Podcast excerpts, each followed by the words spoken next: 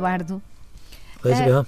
Estive uns dias em Londres e durante esse fim de semana estava a acontecer o fim de semana do silêncio.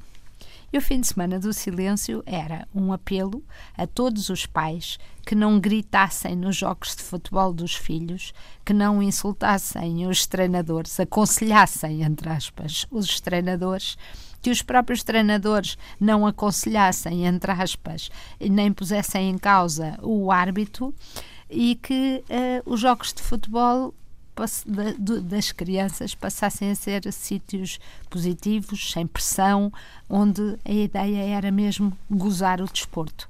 Eu achei que isto era uma ideia que devíamos, esta sim, devíamos importar. Sim, nós, eh, ainda bem que estamos numa, numa estação que é serviço público, porque nos podemos dirigir daqui diretamente ao Dr. Fernando Gomes, que tem feito um trabalho magnífico na Federação Portuguesa de Futebol, eh, para estar atento a este tipo de, de programas ingleses, porque era muito importante, Isabel. Mas já agora que este fim de semana do silêncio fosse estendido à semana do silêncio, porque eu, eu não fico só preocupado com aquilo que, que os pais dizem nos jogos de futebol dos filhos. Sim, e aqui podemos alargar que eu vi a natação e a qualquer outro, provavelmente, não. esportes de competição. E aos treinos. Eu acho que a determinada altura, por mais que eu entenda que os pais gostem de estar a ver os treinos dos seus filhos, devia estar à porta de qualquer academia reservado o direito de admissão, proibida a entrada a pais, porque a determinada altura os pais fazem comentários em relação aos colegas com que os filhos treinam todos os dias, fazendo sugestões num português muito pouco educado e às vezes fazendo eh, observações que têm a ver com a necessidade de pôr uma agressividade em jogo, que não é agressividade, às vezes roça o vandalismo, que me pergunto eu, mas, mas, mas, mas, mas o que é isto?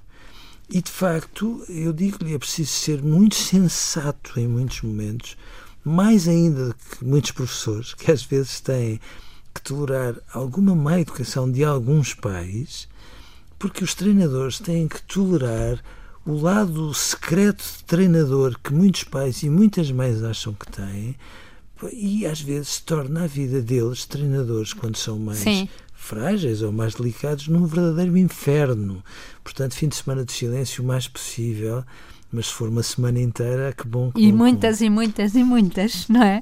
Porque eu lembro-me de, de, um dia ir ver uma prova de natação de uma das minhas filhas e, e dizer ao meu marido: não fotografes a, não fotografes a criança, fotografa os pais. Porque a reportagem estava no esterismo dos pais, no, no, no pais e mães, uh, completamente. Mas depois não é só isso. Eles depois também fazem o, também fazem aquela parte uh, de pressionar loucamente os próprios filhos, porque uh, quando chega ao fim do jogo, ao fim do treino, uh, eu vi pais a abanar os filhos, a perguntar-lhes onde é que eles estavam com a cabeça, a tirar-lhes os óculos e a touca e, e, a dizer porque assim não pode ser. Quer dizer, um, tudo o que uma criança não precisa é de um treinador em casa.